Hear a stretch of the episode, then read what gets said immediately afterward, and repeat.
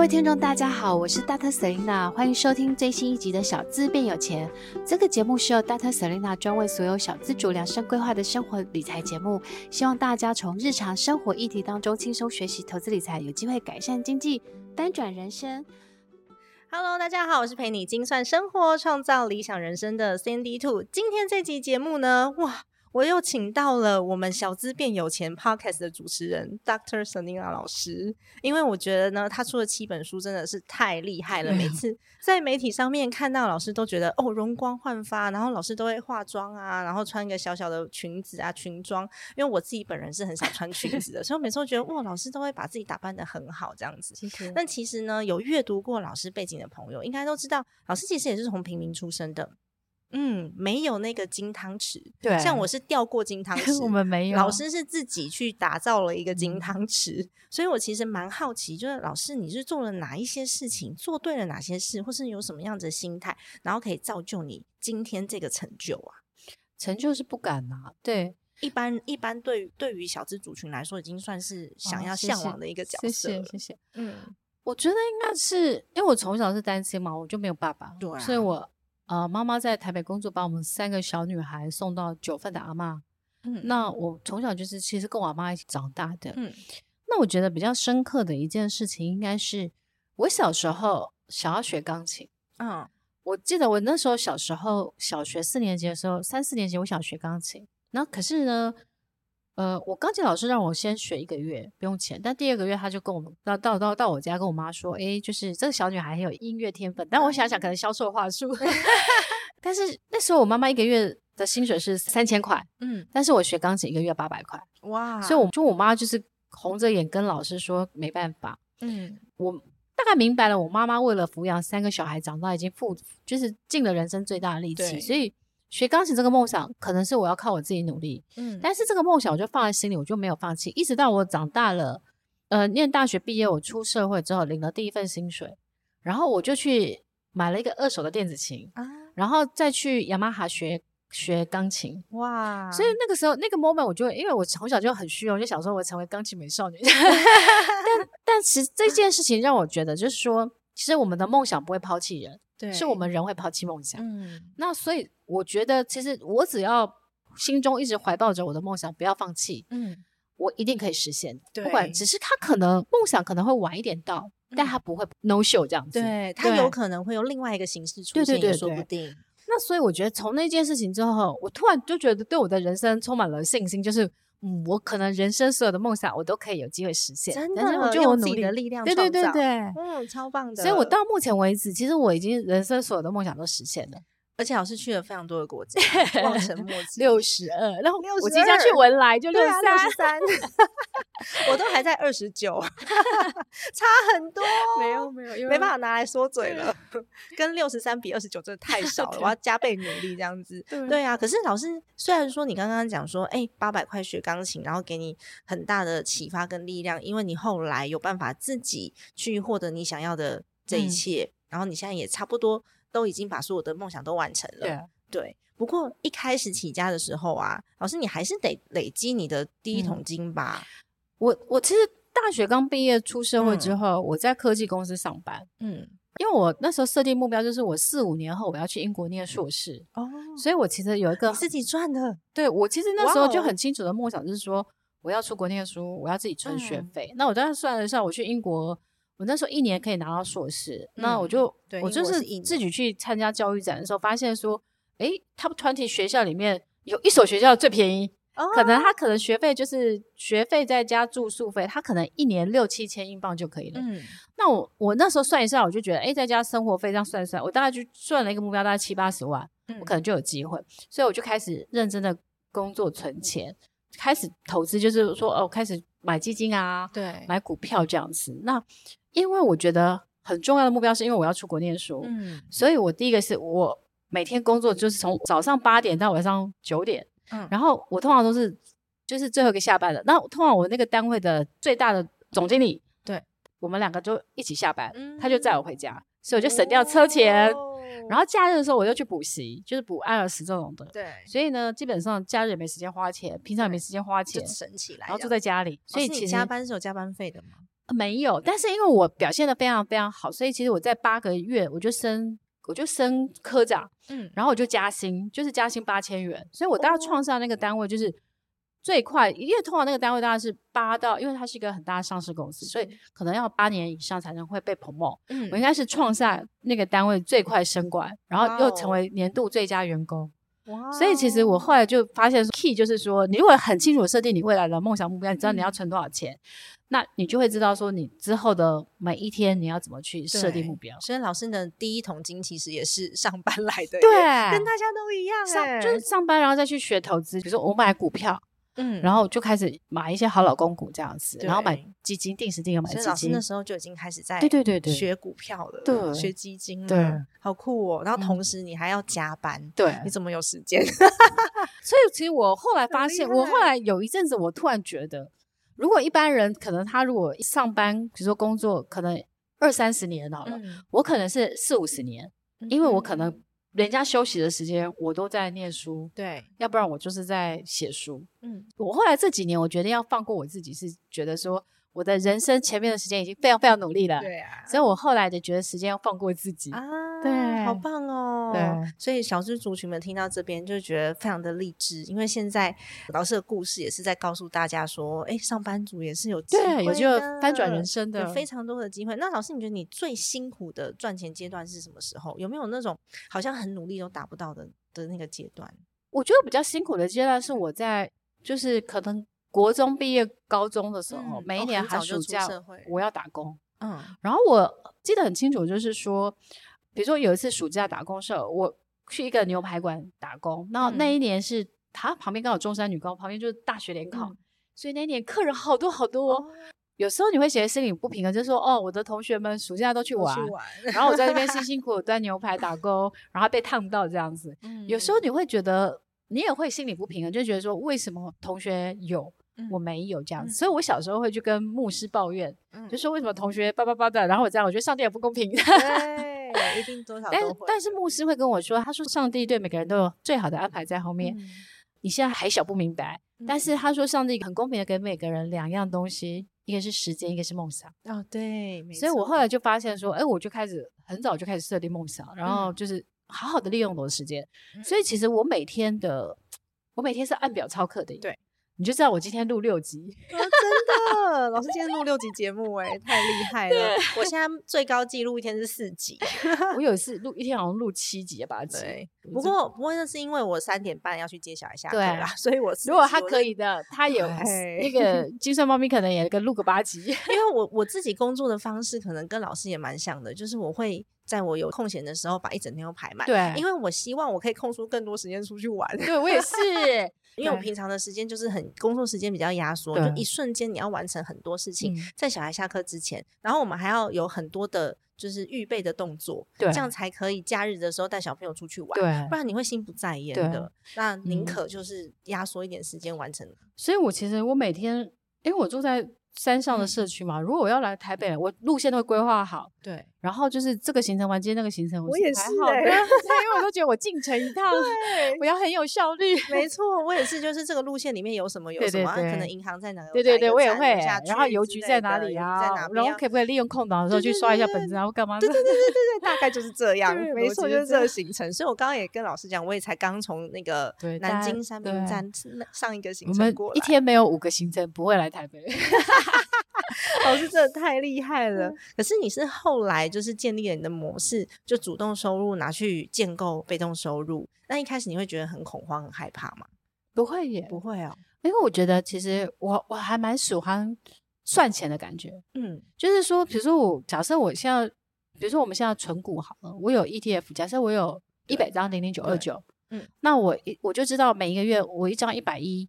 然后我一百张我就一万一，对那我就会知道说，哦，我这个月我每个月有这个收入，像我比如说我办股房子出租的收入，然后我最近又投资了我朋友的那个二手的包租公生意，嗯，那我，我每个月又有两万多，对，所以我这样算算，然后我每个月领到配息，我又再再再去定期定额，嗯，或是我的这个两万五的租金，我可能就是再去投资，可能定期定额投资，比如说零零九二九啊，或是呃零零八七八，或是可能零零九二这些。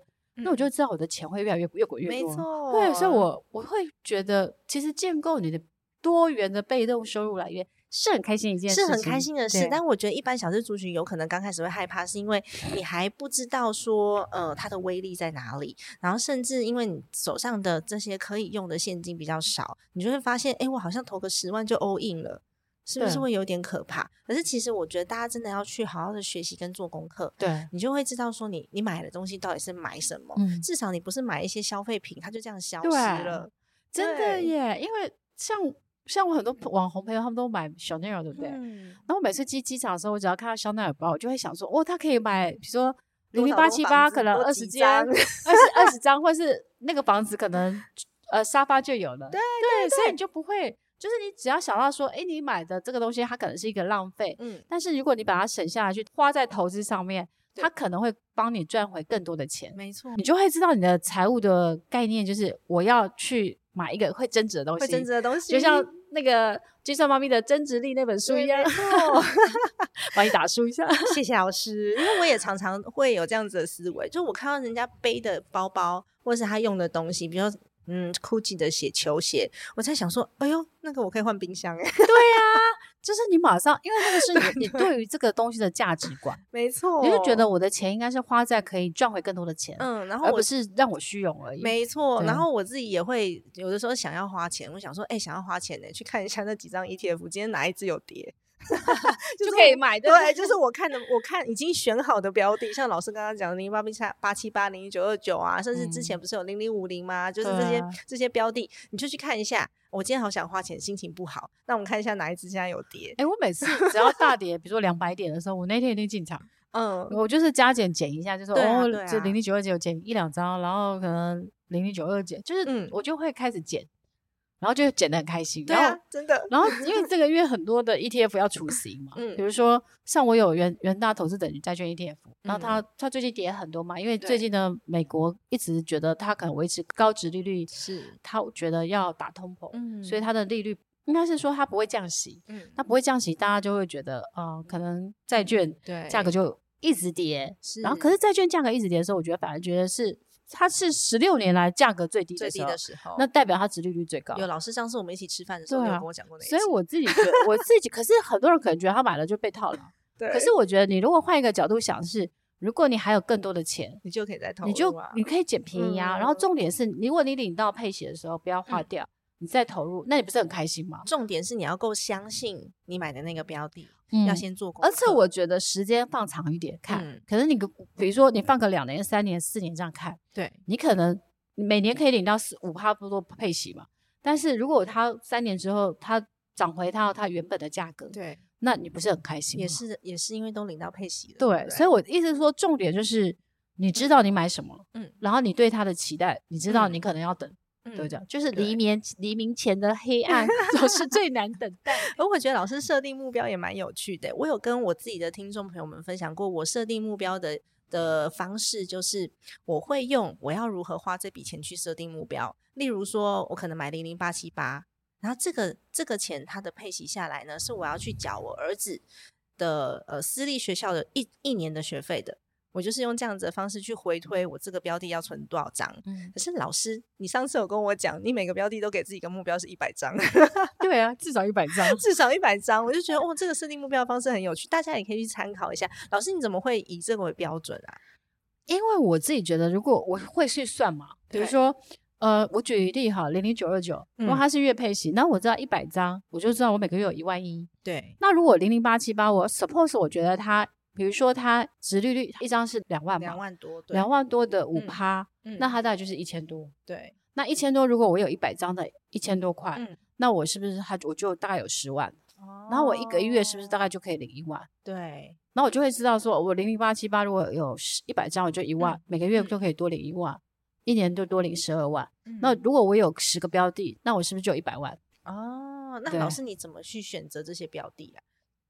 就你准、哦、你你就是你你也是一样，就是看到哪一只碟就就放哪一只。哦，没有没有，我自己存会有一个先设定一个目标，因为我会有核心，嗯，然后有卫星，嗯。那比如说像是我觉得我现在可能会存 ETF，那我存 ETF 就第一个我先决定股债的比例，嗯。那我可能觉得，比如说我现在是假设我现在是五五，那我就会五五十 percent 放在股票 ETF，嗯，然后五十趴放在债券 ETF。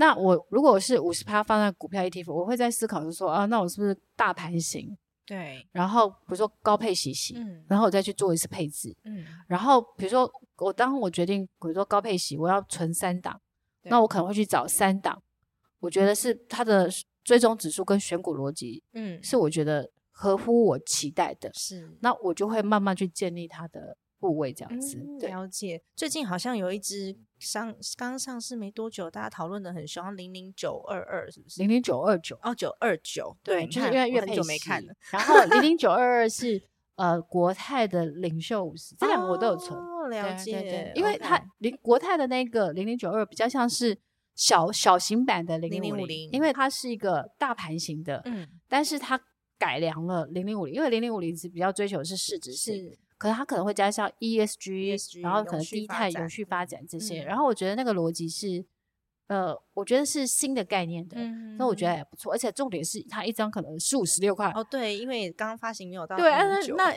零零五零一张一百块，存那个，就像我喜欢存那种。低基期的是啦，所以我现。在也是改帮我儿子存这个零零九二二，也蛮好的啊。嗯、而且像我这些，我一开始在募集的时候我就认了，嗯，所以其实像我前阵子零零九二九，我我其实一开始就跟我姐认蛮多的，嗯，但是它标上去我们也没卖，对，就是我就是跌下来，我就慢慢去建立我更多的部位，嗯、然后我又把它借券出去，对，然后还可以多赚一两趴，借券的手续费，对，所以我就是变成是我可能可能七八趴，我再最后多加一两趴，我就有机会创造九趴。嗯，对，所以老师是每一种标的都可以自己设定，你要拿到最终每个月的这个现金流的数字，这样。我举个例子啊，我投资我朋友的二手的那个房产，对，然后他的逻辑就是我买他两个单位的，嗯、就是帮他做那个投资单位。然后每个月可以可以可以给我这两个单位的租金收入回来两万多，对。然后两万多之后，我我就会定期定额再去买那些配高配息。嗯。那我是不是我本来假设我这个这个房产投资可能可以有年报酬率可能八九趴，是。我再去投资高配息是再加八九趴，对。我就是十七十八趴，然后我再去借券给别人。嗯我可能就有二十 percent 的，对啊，那我这个投资可能五年就滚滚。没错，老师真的很厉害。我觉得老师特别厉害的地方就是你不会浪费你任何的现金流。对对对对，你怎么这个钱这边放这边放，然后就会提高你这个现金流的利用率。对，所以你不觉得很开心吗？我这样子数钱数钱，我就会很开心啊。是啊，呃，老师连买房子都有都有自己的目标，你要买时间，对。现在好像已经达成一半了，对，好像也太快了。因为我我那时候，当然我最主要目的是在曼谷，我是想要避险，又怕战争嘛。啊、因为乌克兰俄乌战争之后，你就会觉得，嗯，战争离我们好像也就随时可能，嗯，这种事情很难讲。那我有钱的朋友都飞去美国啊、加拿大什么，啊、然后我就会觉得说，哎对，那我可不可以避险？那我刚刚我一个律师姐姐，她是她她研究了，她就觉得泰国的这个养老签证或是。长期居留，他比较容易。他有精英签证，对。嗯、但是我我办的是那个 long stay visa 那种的，哦、精英签证涨价了，以前是二十年二十年一百万，现在十不是呃十月涨价的哦，十月，然后它变成是二十年要五百万，哦、你看涨五倍，哇塞，一百万变五百万呢，这真的要很精英才能申请精英签证。然后我就我我们办的是另外一种的，然后我刚好去曼谷就看到他的。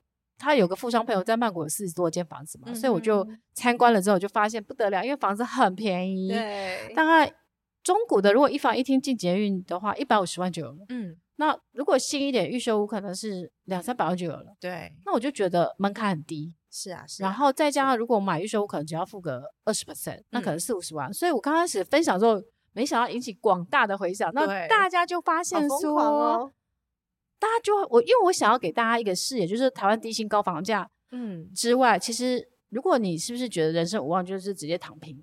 可是如果说可以到处去找机会，真的，其实我上一集节目就在分享曼谷的房产，对也是很谢谢老师带我入门，对所以我因为老师在分，就是在跟我分享的第一次，我就真的去了解曼谷的房产。嗯、那虽然说我近期没有出境到泰国去。但是有很多资料可以看，再加上其实就阿宙是泰国人，所以我们小时候对泰国很熟。嗯、然后我前几年也曾经去过一次曼谷，我就发现哦，那跟我小时候差好多，差很多，现在很进步啊，现在非常的国际化。啊嗯、然后我后来就发现哦，它好像是一个可以研究的标的哦。所以那时候老师跟我推荐的时候，我才有就是在研究了一下之后，我带着我的三位朋友，都是就做财务相关的，嗯、有一个还是 CFO。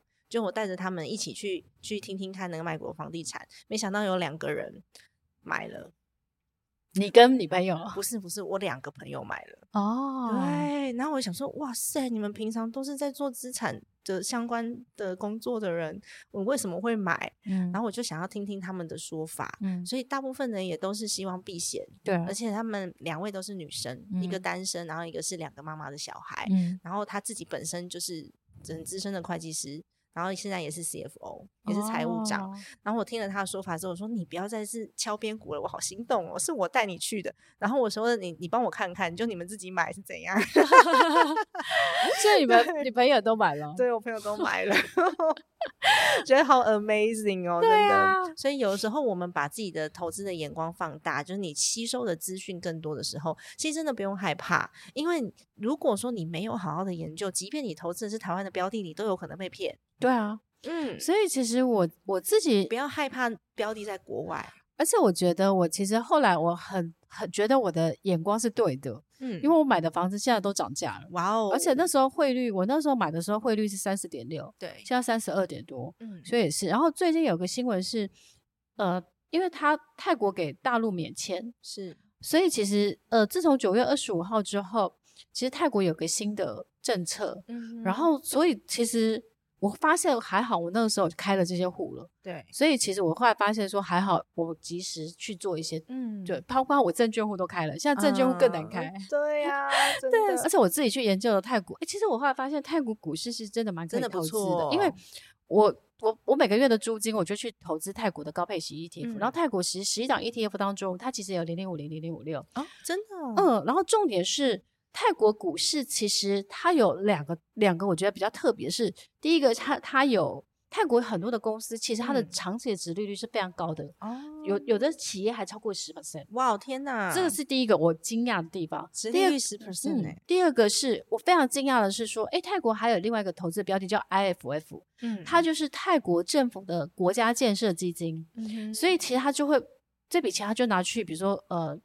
告盖铁路啊，盖捷运这样子。哎，我发现它那个标的物的殖利率有的是超过六七趴的。哇哦！所以我后来我就我就一研究，我就发现说，哦，其实如果我的房 租再去投资泰国的这些标的定期定额，其实它的报酬率不一定会输给台湾哦。真的。对，而且重点重点是，我觉得你有到做到某种避险的程度，就是你不是所有的钱都是台币。台股跟台湾的资产，对，而是你可能有，比如说美金，嗯，你可能会有美股，对，或是你有泰国的房子，或是泰国的。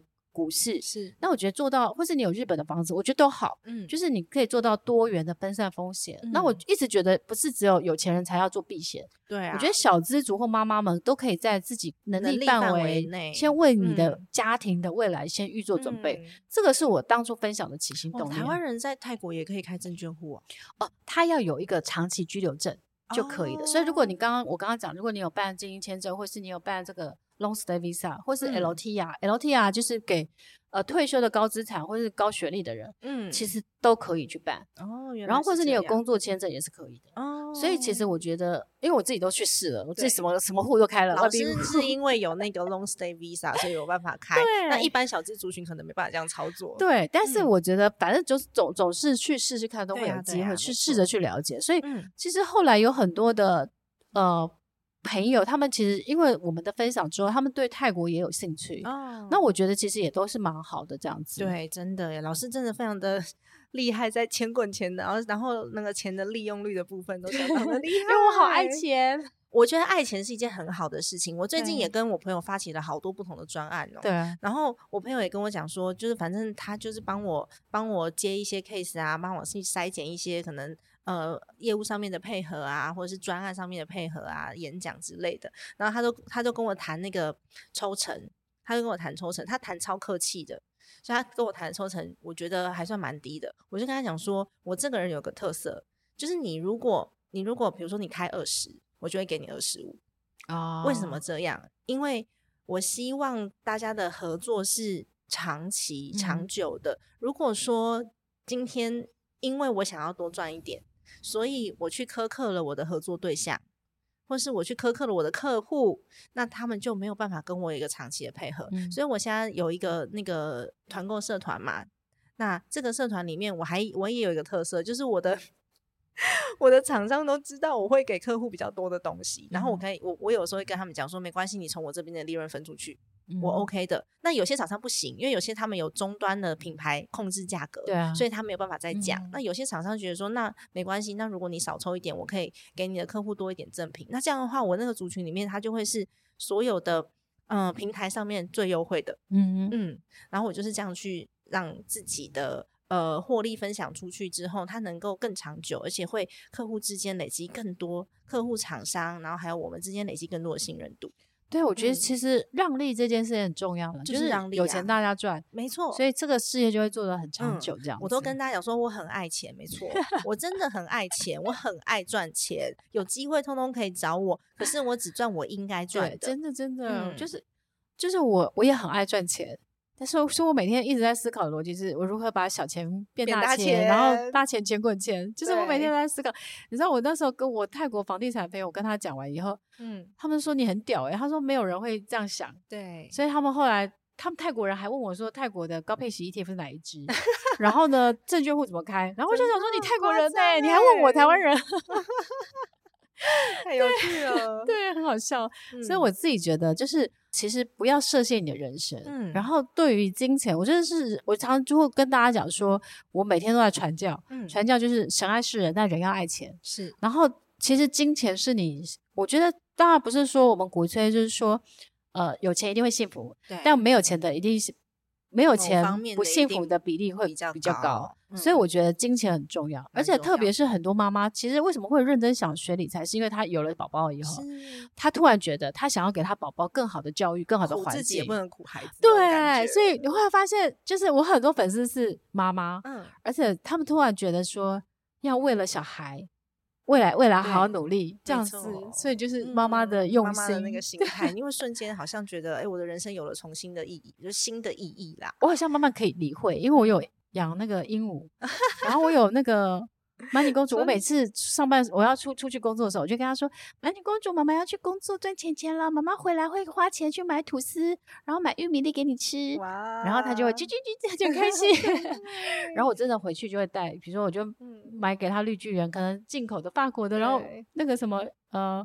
就是有机的啊，无糖无盐的这种这种的，然后就很开心哎，就是这种心态，何况是自己肚子里面生出。对，就是我我现在就比较可以体会妈妈的，就是为了给小孩更好的物质环境，或是给他更好的生活条件，嗯，妈妈很拼战斗这样子。真的。那么这期节目真的很开心，又邀请到我们的 Doctor Selina 老师来到金算妈咪的家计部现场。然后，如果大家有任何呃议题想要了解的话呢，也欢迎加入我的 Line at 就是。就是我也在收集议题，就是希望可以知道说大家想要听什么，嗯、然后大家有什么样的疑问，我可以借由帮大家解答。我自己也是一个学习，嗯、觉得蛮好的。我就把我的 Light 刚开启而已，里面只有两百多个人哦，你可以把它，你你可以把它加入在你的手机里面，然后随时呢，如果你想到有一些议题是你想要了解的，也希望我们节目可以。来制作相关的内容的话，也欢迎你告诉我哦。那我可以打一个小小广告吗？好，没问题。如果大家喜欢 Dr. Selena 的话，也欢迎可以除了精算猫咪的 Podcast 外，